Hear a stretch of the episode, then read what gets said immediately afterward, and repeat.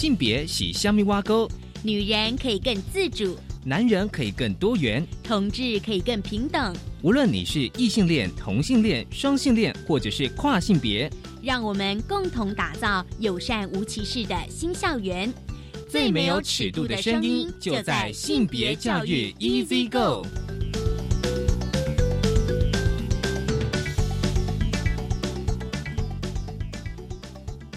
Hello，大家午安，欢迎收听教育电台性别平等 Easy Go，我是文龙，不晓得这礼拜大家过得好吗？其实哦，大家如果有关注，就是台湾大约在每年的八九月之后，有非常多的国际性的影展，而刚结束的是酷儿影展，我们之前在节目也跟大家分享过，而接下来呢就是女性影展。今天的大八卦，想跟大家稍微聊聊电影哦。其实我相信大家每年都会非常关注，就是美国的奥斯卡金像奖，而呢将代表台湾角逐明年哦，就是美国第九十二届奥斯卡金像奖最佳国际电影片的是谁先爱上他的？这其实是一部同志电影。稍后呢，我们想跟大家来分享一下这个新闻。而今天的性别慢慢聊呢，就是要跟大家来聊聊，就是。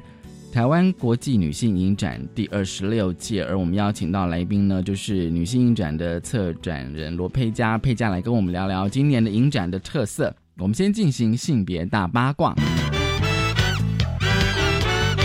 性别大八卦，今天的性别大八卦想跟大家来聊聊，就是说，我相信就是很多朋友会关注很多的电影奖项，那当然最重要的哦，就是包括了。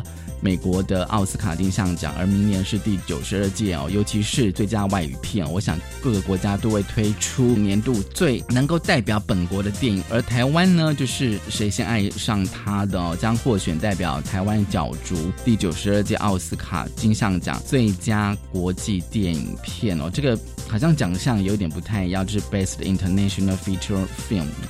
这其实是中华民国电影戏剧协会呢，他们发布的新闻稿，而这是中央社的新闻哦，就是文化部呢将推荐哦，就是我国的电影，就是角逐二零二零年第九十二届美国奥斯卡金像奖的最佳国际电影片《谁先爱上他》的哦，这其实我相信都有看过这部电影，就知道说这个故事是在讲一个一位太太在先生呃他病逝之后呢，就发现说他的先生遗产呢竟然是。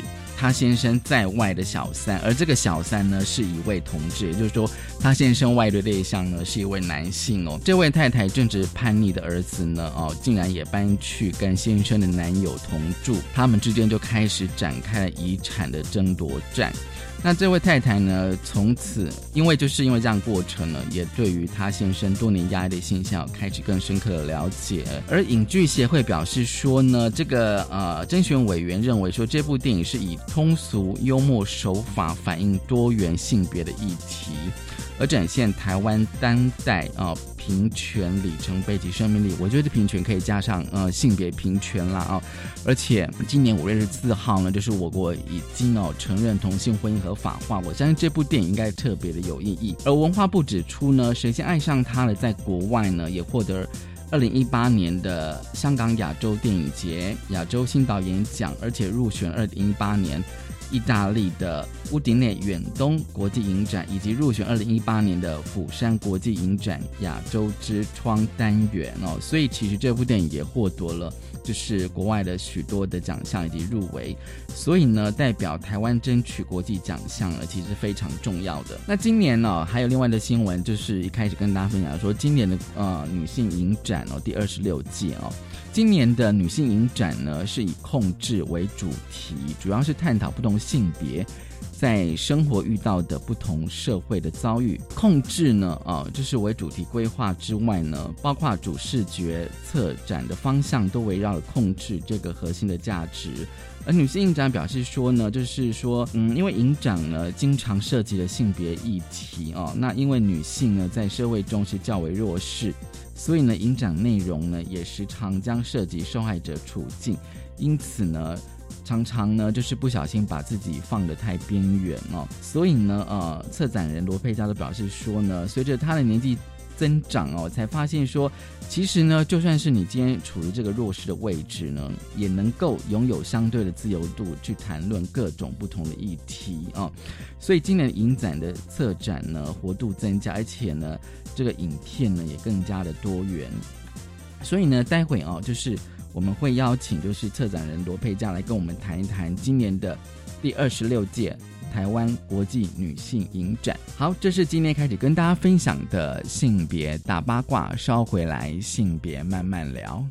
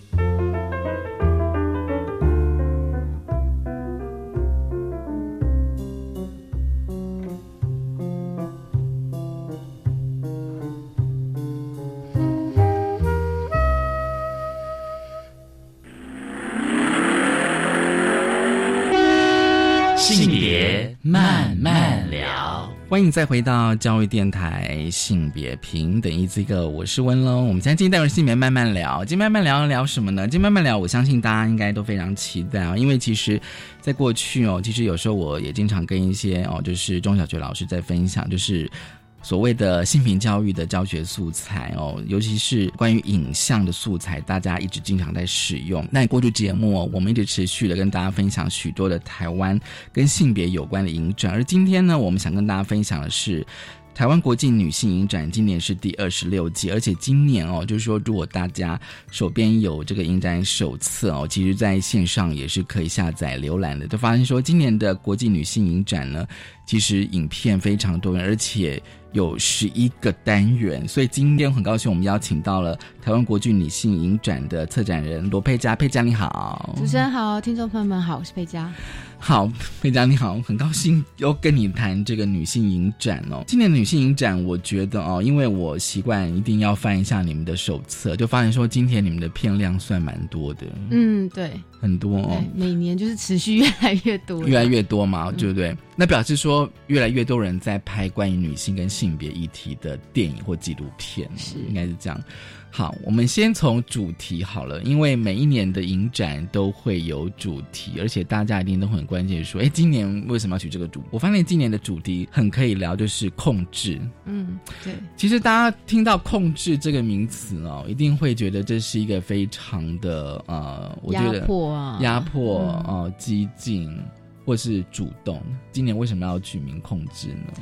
我做女性影展十二年，一直发现控制的力道跟对象，主控方或反控方是一直在变化。然后其实一开始的时候，我就觉得，比如说身为一个剩女，好了，熟女，以前以前我听到，比如说社会标签，我叫 剩女，我们可能会生气，会反击。对对对对对。可是现在突然间觉得，那也相对代表一种自由。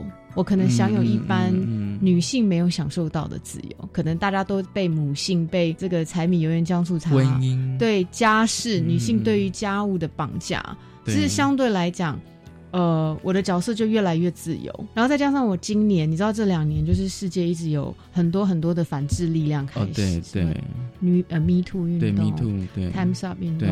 然后我今年去柏林影展，他们又签署了一个合约，就是以后所有的影展，五十五十那个对，希望每个影展都能够达到女导演、男导演各五十，各半，对不对？对。然后我就觉得哇，这整个风潮改变，而且我几乎一直不断的在参加很多的性平运动、世界性的性平运动、性平会议。那我觉得这个控制权好像已经在转变了。以前觉得女人是一种第二性嘛，比较比较被压迫那一方。对。可是我觉得现在这个控制的这个权利，其实已经变成一种新的一种态度。从女性来看，我们慢慢找到自己的。你觉得是女女女性要开始反反控制？对，我们已经开始找到自己的控制权了。嗯哼。所以我才会定了一个像这样子比较暧昧的说法，就是说，他曾经对女性来说，控制是一个枷锁。对，可是现在控制已经是一个找到反复权主义下的新的一种力量。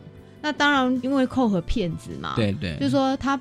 我不只是这么正能量的东西，也是还要继续给大家看一下，到底从以前到现在，女性还有什么方面被受到控制？在过去，对对，所以这个也是有一个好像双关语、双意涵的一个概念。而且在那个就是策展人序哦，我其实有时候看策展人序都会，呃，可以大致了解一下这个影展的内容。就说控制也是一种新的姿态，所以也是一种态度，对，一种姿态。姿态，你就会觉得说，好像是一种，就是说我，我过去受到了一些极大控制，但是我现在，就是说我如果想反控制，表示我必须要取得了一些能量，才能够去反控制嘛。对，电影的确也有这样子的能量。嗯嗯，用影像来做一种反控制，嗯，是不是也是一种反动呢？是啊，是啊，是一种反动这样。所以就是说，今年的影展的主题就是。控制这样子哦，就是说，我觉得有时候对于原来的一些名词哦，或是动词，我觉得会有透过影像有不同性的诠释哦。那今年的那个影片量真的蛮多，而且我看一下，简直就是说你们应该算是十一个单元，对不对？对，我觉得应该算应该算是不是历年来最多单元？对。可是单元的话，你们怎么去设计啊？因为有时候，比如说假设有一百部好了，假设一百部影片，你们怎样去设计这些单元？嗯，我们一开始就会设定，因为比方说过去二十几年来都有常态，常态单元像是酷儿单元、台湾单元，对，呃，女性相关议题的单元，那这种其实都已经先分类好，嗯嗯，然后再从就是他们的主题，嗯，比如说酷儿，我们再去搜罗。呃，比如说世界各地像酷儿影展，对对，或者是其他相关酷儿导演拍的影片，那其他的就会我们呃选片小组在讨论说，哎，那有什么东西刚好符合社会趋势？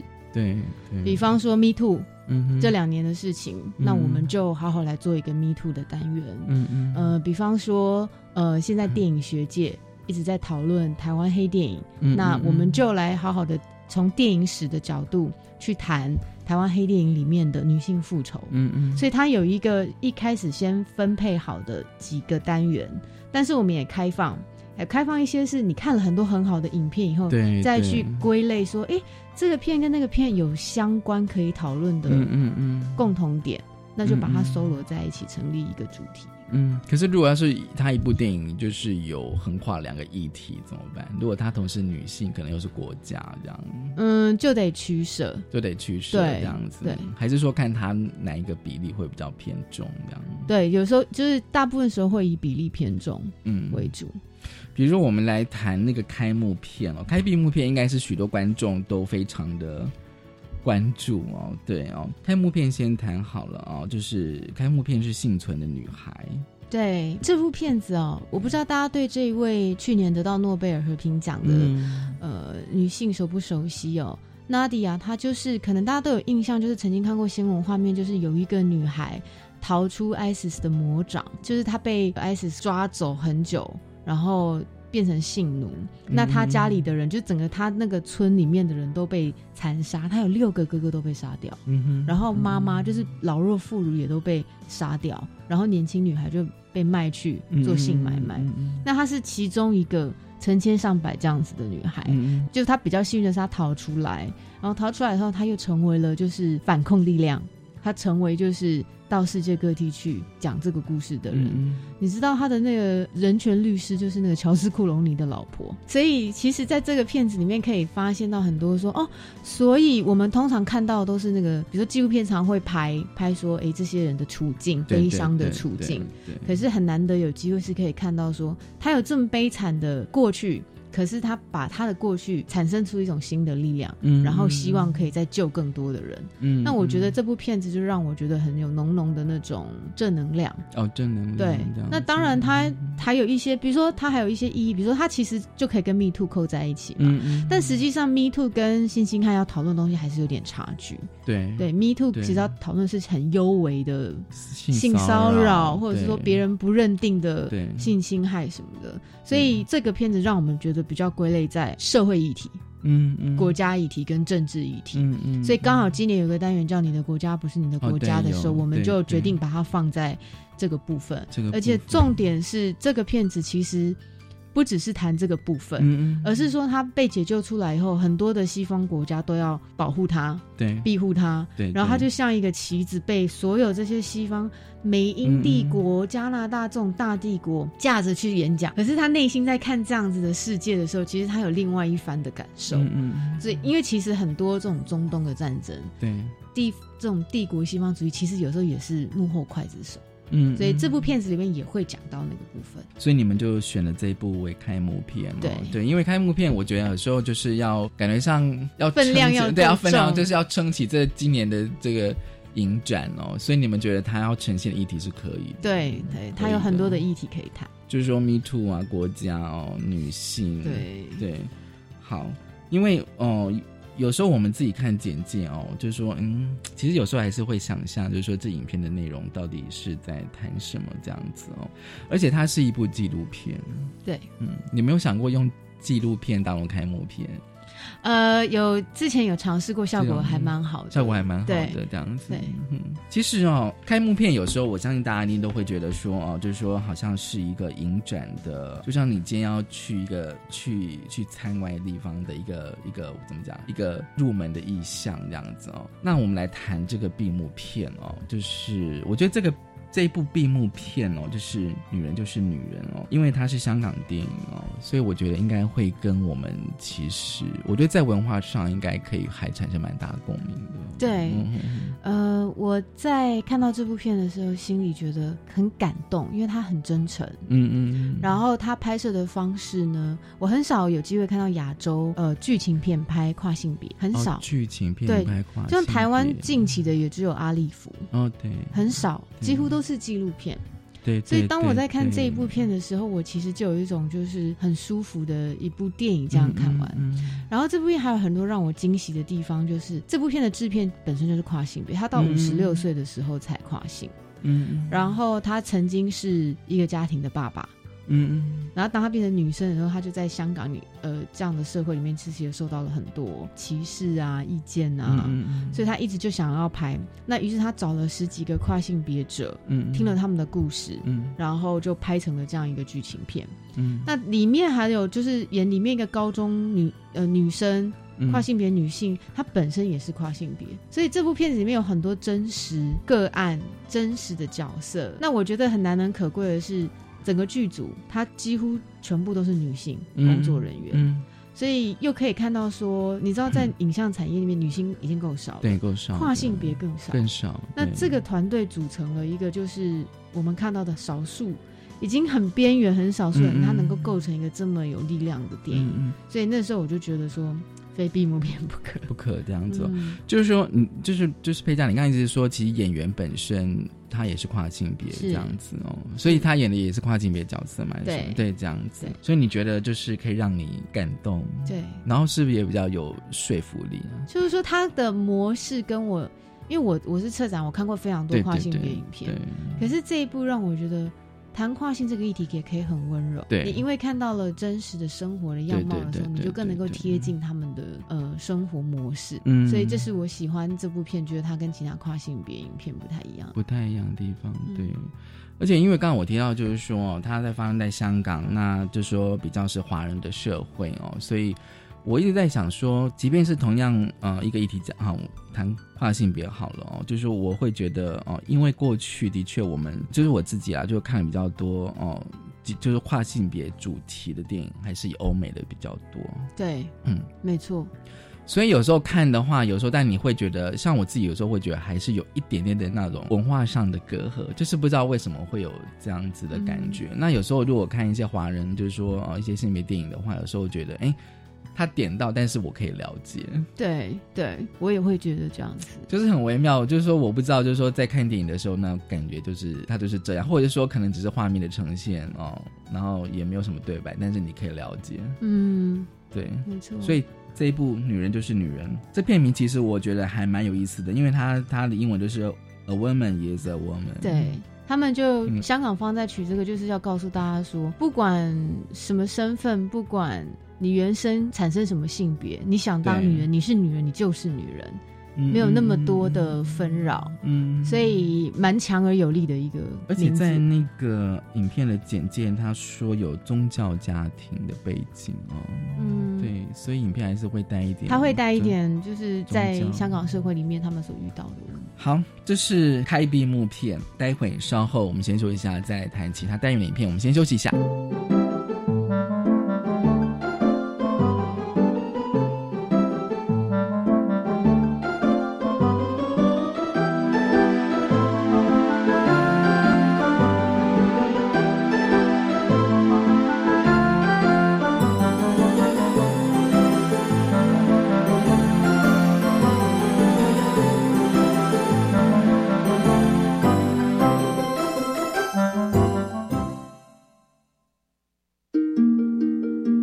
大家好，我是一百零八年师铎奖得主吕崇贤。我是一个资讯教育的狂热分子，到现在我写了一百一十七本电脑教科书，在 YouTube 分享了两千九百二十二段教学影片，超过四百三十八万人次的点阅率，平均每一天呢有。三千人次在线上听我上课哦。因此，有很多人跟我说，我们从小都是看钟贤老师的教学影片长大的。谢谢大家。Magic English Window on the World. I'm Lina，我是 Lina 老师。I'm Joe，我是 Joe 老师。We are gonna be having a live stream on September 23rd. 九月二十三号五点二十分，在教育电台生动全世界粉丝团，我们要直播扣印哦。And the topic is What do you want to say to your teachers? 你要跟亲爱的老师说什么呢？欢迎用英文表达您对老师的爱哦。 老师，请问什么是性别平等教育呢？就是教导尊重多元性别差异，消除性别歧视，促进性别地位的实质平等，包含教导学生认识及尊重同志。性别平等教育怎么进行呢？可以透过分享与探讨相关课程，帮助学生提升性平意识，营造性别平等与友善的校园环境。以上广告由教育部提供。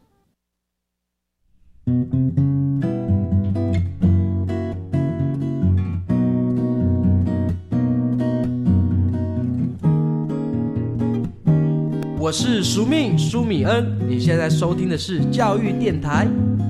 Open your mind，就爱教育电台。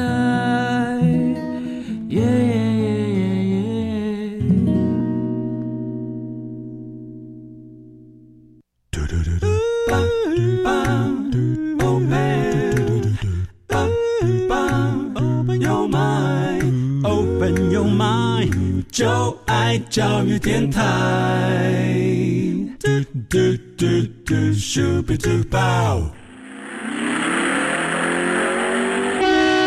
性别慢慢聊，欢迎再回到教育电台性别平等。一 Z 哥，我是温龙，我们今天进单元性别慢慢聊。今天慢慢聊跟大家聊的是第十二六届台湾国际女性影展。很高兴我们邀请到了影展的策展人罗佩佳，佩佳来跟我们聊一聊。上个阶段我们大概跟大家聊了一下，就是说今年的影展的主题是控制以及开闭幕片，所以大家会不会对于这个影展的内容更加的期待哦？其实今年的单元真的非常多哦，时间有限，我想说我们来聊聊，就是说我相信大家一定看到这个单元一定非常的有共鸣，就是狂女起驾，复仇来袭。我其实看你写的那个策展人序言，我就觉得说好像好像一直要让观众就说，好像你一直在下猛药这样子，对，然后觉得说还不够吗？那我们还有这些影片可以看，这样子。亚洲片哦，大概选了香港、台湾跟日本，还有韩国，韩国对对。好，跟我们聊聊这个单元的设计吧，因为我觉得这个单元是，我觉得应该跟其他单元感觉真的不一样，不一样。对，因为其实我们想要做这个复仇，女性复仇好几年了。因为这个在电影史里面，比如说呃，研究电影的人里面，它是很重要的台湾黑电影的其中一环。嗯嗯。那以前没有做，是因为女性展它一直以来都是走女导演哦的路线。对对。可是，在台湾早期，真的女导演太少。很少嘛。那女导演要谈。拍女性复仇的，嗯，真的台湾最有名的只有杨家云导演，所以我们要成立这个时候一直有包袱，想说那到底怎么找呢？成不成立得起来这样子的方式？后来决定用，你知道电影史的有一个优点，就是它可以从现代角度去检视过去的影片。哦，对。那你看看这些男导演，他拍女性复仇的时候。他可能那一些女性形象跟我们如果要拍女性复仇以现代角度，其实不太一样的。所以刚好除了要谈这个电影史的这个脉络之外，我们也希望放一些当时候的呃男导演的作品来检视说有没有一些男性凝视下，比如说刚刚呃提到摄影，对他的侵略性之下的这些女性怎么被呈现，所以都有很多可以讨论的空间。对，嗯。那最主要是因为我不知道主持人小时候有没有一种，就是我们在看很多一些讲 B 级电影，有没有？台湾早期的这种社会写实片的时候，对某一些女主角的那种印象特别鲜明，就是陆小芬嘛，对，就是我这个年代，我相信在一九八零年代。那个时候，但是我觉得那时候，但可能跟年纪还小哦，就说还不会想什么女性的复仇这样子哦。当时看的时候，的确哦，因为那时候真的我是读国小的时候就看了这些电影，呃，那时候当然就会有点惊吓，嗯，因为毕竟他还是以黑社会为主轴嘛，哦，对，然后就看一个女的最后都狂狂杀，对对对 对。对。对，那时候当然小时候，可是我觉得现在回回过头来的话，你大概知道就是说，哦，那就是说代表那个女主角她其实也许受到侵犯之后，她想要去报仇，嗯，对，即便只是为她个人这样子。对，那我就觉得说，那个报仇的动作本身，也就是说，他想要对那个父权体制有一些反控、反控制。对对，所以你看早期反而有这种很嗨的片，有时候我们会说这种复仇片、复仇爽片，你光看他就是女性男打打杀杀，对对对，你会觉得看起来像一种行为艺术，对对对对对，变成一种舞台剧的那个概念。而且我觉得是因为他。跟我们一般所谓的传统的女性形象是完全不一样的。我觉得有的话，只能在那个武侠片或者所谓的侠女。可是我觉得侠女是代表一个比较正义，嗯，你就会觉得她是一个正义的代表。可是我觉得像这些复仇电影的话，我就看起来你就会觉得说她好像是一个神力女超人，就开始 对这些侵犯她的男性，嗯，展开了一些复仇这样子，对。嗯，很嗨啊！这个单元就是我看完会很嗨，很嗨。而且哦，就是说亚洲片的意思是说，你们就是说这次是特意的，就是挑亚洲几部这样同一个类型的电影。嗯，其实我们一开始讨论有大概二十部片哇，但是谈这种就是要成立一个老片，对对对，很难全部都放。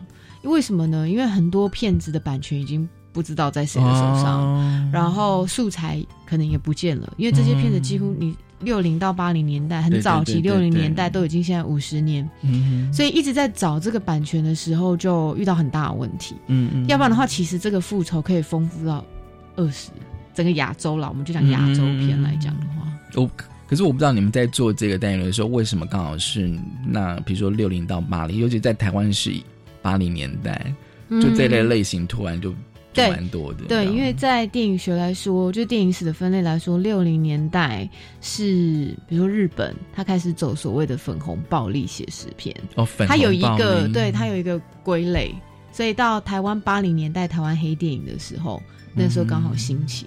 那所以现在夹杂的这几片包就跨了日本的六零跟台湾的八零。其实像这一部放类似像这一部电影，我不知道你们有没有观察那个观众会不会召唤了某一类的观众？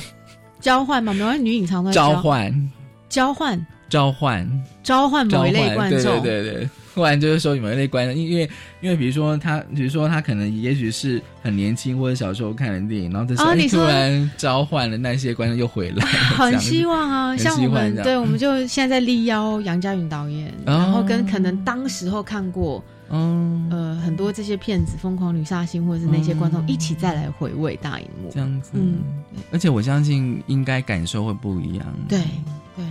应该感受会不一样，这就是我们为什么像去年开始放一些台语片的女性形象，五零年代的。台语片，对。对，所以发现很多观众来五十年后再看，哇，那个精彩度爆表，因为大家能够讨论的随着时空背景改变，讨论起来真的不一样。你刚刚讲那个台会让我想到那个语言上的问题，嗯，语言上的问题，因为这几今年吧，应应该有些人会会。会在讨论，就是说那个台湾电影就是台语台语片，好像就是纯台语片。的确，现在也没有人在拍纯台语片了。这个语言上的问题哦，然后又是跟女性有关的或性别有关的，就很少这样子。好，我觉得这个，呃，这这个单元，我相信哦，就是就像佩佳刚刚讲说，大家看起来都更嗨，而且我发现这这一类电影好像都会跟，其实我不知道是导演。刻意还怎么样，就会跟女性的身体跟性有关系，会连接在一起。嗯，很多时候像日本的粉红暴力写实片，也曾经被当时候的很多女性是女性主义者，嗯嗯，比如说欧美的女性主义者是控诉的，因为觉得那是一种男性思维下男性想看到的一种。样貌，嗯嗯，那也有人是觉得说，但是他谈到的就是强暴主题嘛，你要复仇，你某某种程度上你一定有一些伤害嘛，伤害，所以也不是每部片都强暴的啦，也是有很多其他类型的伤害的，才能复才能构起复仇的概念。我觉得这个应该是，这个应该会最快完售。哦，真的吗？对，询问度非常高。哦，询问度非常高，是不是？哦，因为就是感觉上这整个的单，你看其他的那个单元的类型哦，我觉得这个单元是最很跳很跳出来，就很跳痛这样子嘛，很跳出来这样子。好。今年的引人的焦点哦，我觉得其实是可以谈的哦。嗯，对，乔瑟琳·萨博，因为过去女影做焦点引人，一直很少有机会接触到中东中东女导演。对，第一个他们量很少，中东的环境已经很刻苦了。如果你再是女性从事从事影像工作，更少。嗯嗯。那第二个就是台湾在取得中东的影片，对，不管是发行也好。就是呃呃，大家的熟悉度也好，其实是相对很少。原因是什么？原因是什么？这有时候电影产业它选择的跟你知道，就是我们所能取得的电影产业或者是电视平台要去看到，我们看到中东影片可能都是战争儿童视角，对对对对对，呃类型。可是真的要看到女导演能够拍的管道其实很少。嗯嗯嗯，这几年还稍微好一点。嗯嗯嗯。那我们这一次刚好，因为去年其实，因为他一直在欧美很活跃，嗯嗯，他其实是等于是说，他虽然是黎巴嫩籍的导演，可是他在法国已经算是国宝级，他已经跨世界性了。所以那时候其实去年就已经有很多人在呃鼓励我们要做这个乔瑟琳的专题，嗯嗯，那只是说呃我们在找片子，我们在研究它。的过程里面也经历了不少辛苦，嗯嗯，所以刚好就是跨了一年，很多的单元都是研究了一年，一年后才成立。就说可能是今年找，但是可能是明年影展才有办法上映这样子。对对，那原因就是因为很希望可以让台湾观众看一下中东女导演，对啊，跟他们拍什么？因为中东女呃这些中东女导演，他们的生活环境面临的都是战争，对，贫穷，嗯。呃。这个呃，还有就是，比如说对女性不太友善的宗教议题，对，所以从他可以，他等于说他拍摄就很像一个战地记者，他直接进去那个城市，比如说像他很爱他的家乡贝鲁特，他就像一个战地记者去带大家导览贝鲁特的那些模样，嗯嗯，然后你你现在再去看那一些早期的他拍贝鲁特战争，现在看都觉得。还是现在的事情哎，还是很当代，遇到战争的状况，所以历久弥新。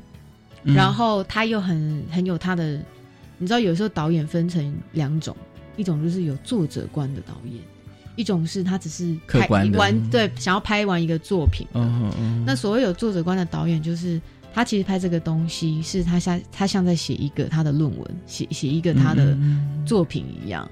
他会放很多他自己的观点跟视角在里面，所以这个导演是非常具有作者概念的一个导演。那今年他刚过世啊，嗯，所以很很遗憾，我们没有机会邀请他来。而且他本身就是一个广播电视的记者哦，对，然后他的拍摄方式也很电影感。哦，很电影感这样，即便是纪录片这样子。对，那他也有拍剧情片，所以我们也有收，就是收录他的剧情片。嗯，我在想，就是说，呃，就是乔瑟琳·萨博，他是不是也想透过摄影机来跟世界的观众讲他自己国家的事情？是，我觉得这一点其实是还蛮重要的，因为就像是刚佩佳你讲，就是说，呃，过去我们看中东电影的确是男性导演居多，嗯嗯。我觉得应该可能不同性别来谈，应该会不一样，会会有很大的差异，这样子。对，所以你们就今年的引人焦点就是他了，这样子。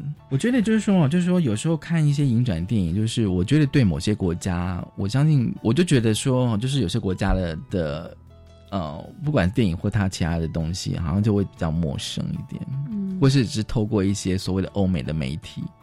对啊，去了解认识，都是从那样子的角度，我们其实很难知道现实，就是现实生活里面他们怎么想。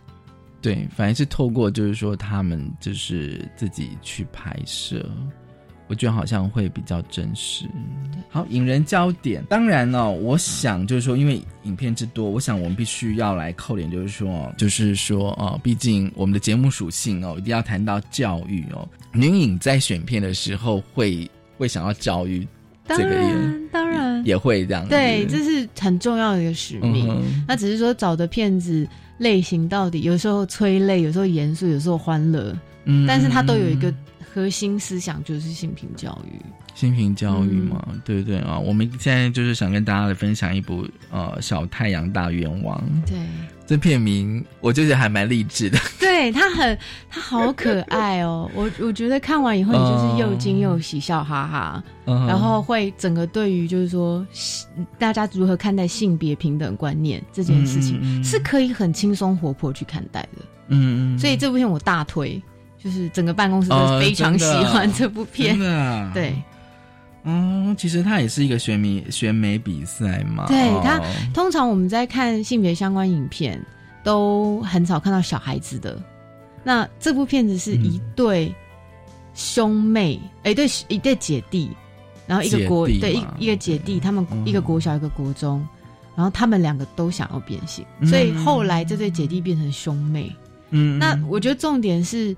他们在整个面对自己，呃，跨性的过程，变成另外性别是非常快乐，非常有自信，嗯嗯嗯，然后非常想要展现自己。比如原本是迪迪那个变妹妹，嗯嗯，她想要参加选美比赛，对，她也没有在乎就是大家怎么看她，嗯嗯。那这部片最棒最棒的是，他们的父母亲站在一个。全然支持、拥抱，然后陪着他们去选美，经历所有这种手术。嗯嗯，那这是我看到很难得的。我们很少看到父母亲，因为他一次要面对两个，对对，他要面对两个这样子，对，生出来，然后突然间两个都要变，而且还这么小，对，这么小就决定要变性，对，所以这个两个家长成人怎么去看待小孩子的的愿望？嗯嗯嗯，这是我最感动的一个时刻。在这部片里面，这部片里面哦，我相信哦，就是说对某些家长应该是有蛮大的挑战。对，我觉得，对，可是他们看完很快乐，他们会感动。会对我很鼓励大家可以去找爸爸妈妈、老师啊，因为他非常具有教育。这这个片呃，这个跨性的小孩，他们在二零一七年都荣荣登就是《Times》杂志的封面，很多的报道，嗯嗯，也改变了很多家长的观念，改变家长的观念哦。真的是蛮重要，因为像我就是 翻这个手册哦，也是想说，就是说尽量找就是，呃，跟教育有关的。那尤其是哦，就是有些呃影片的主角如果是青少年或青少女的主题哦，然后他可能又跟性别或性别特质。就是跨性别有关哦，那我就觉得这就是一个非常好的，就是我们性平教育的素材。嗯，哦，好，我们先稍后休息一下，我们最后下个阶段来谈这个台湾竞赛奖。我们先休息一下。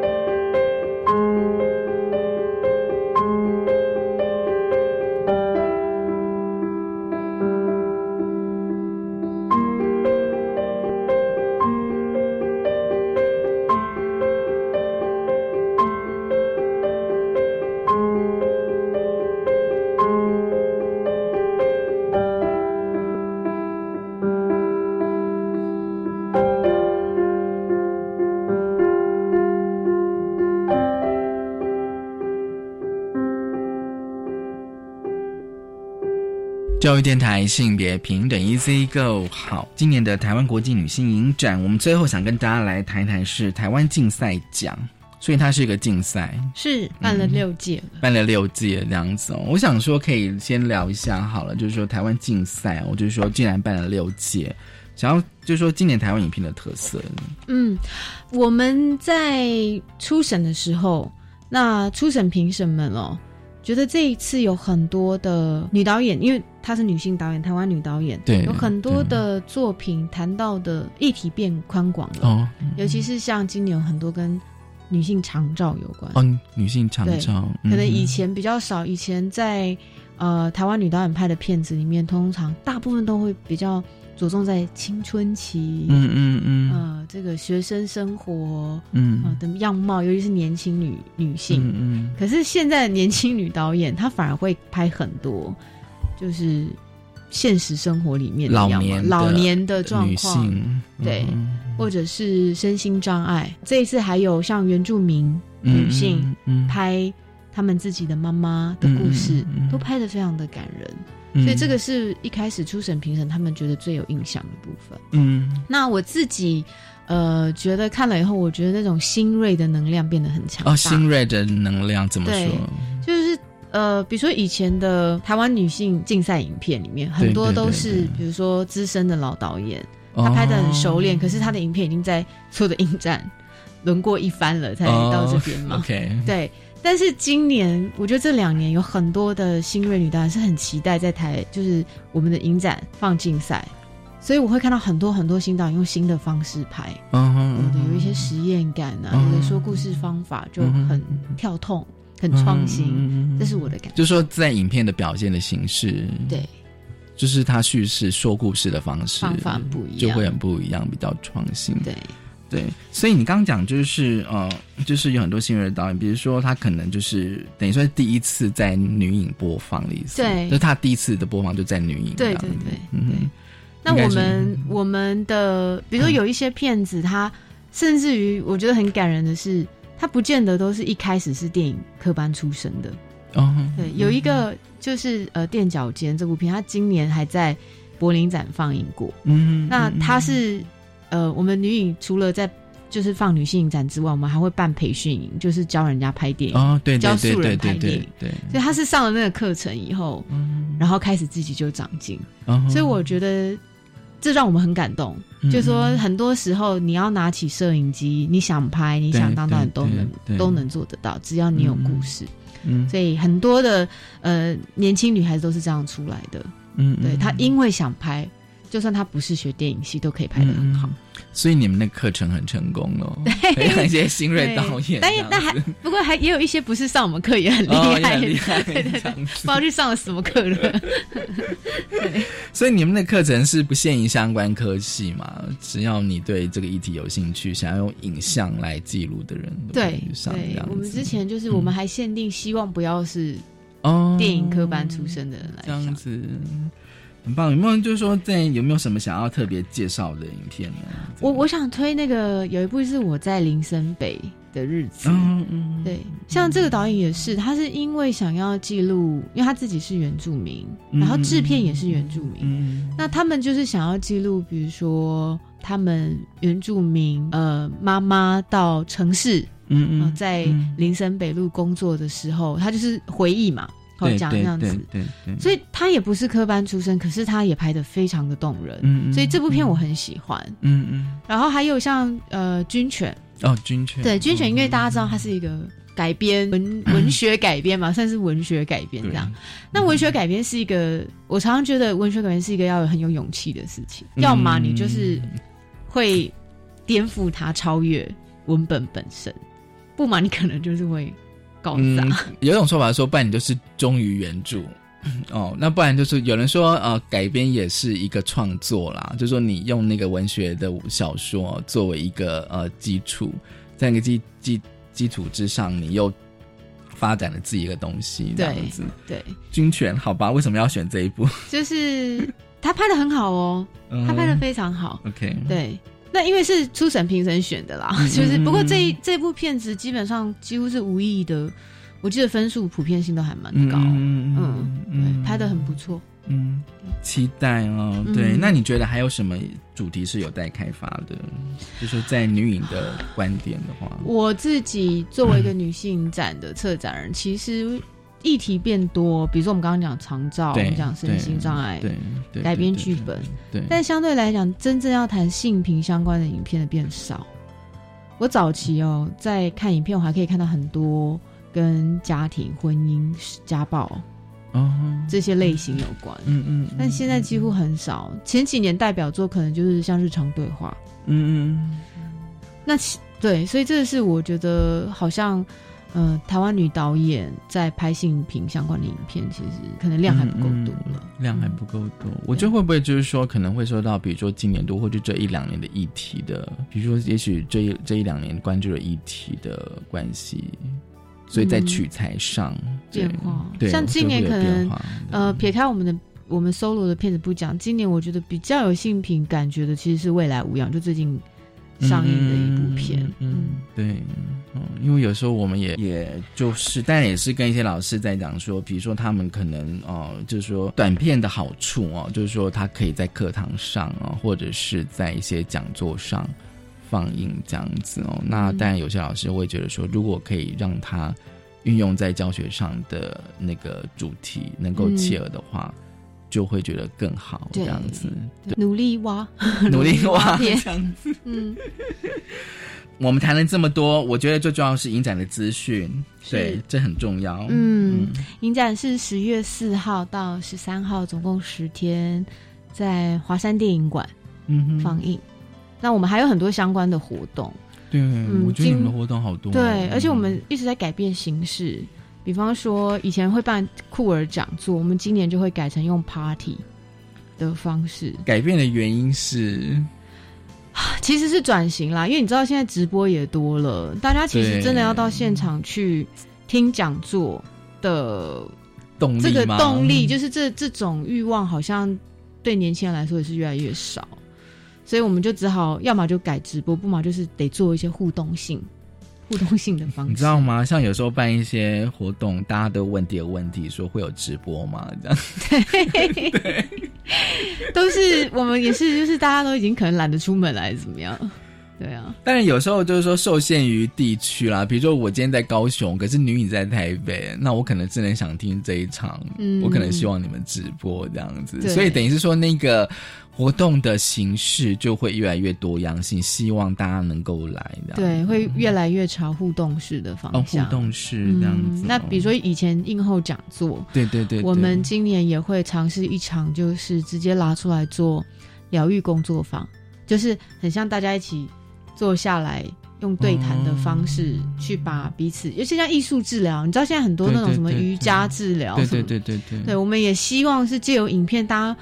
不是只是听讲师一直讲，或者是说现场问问题，而是你可以抒发你自己心里面，用一个比较小的，可能比较像是个人的，比较像支持团体那一种比较小型的辅导型的方式。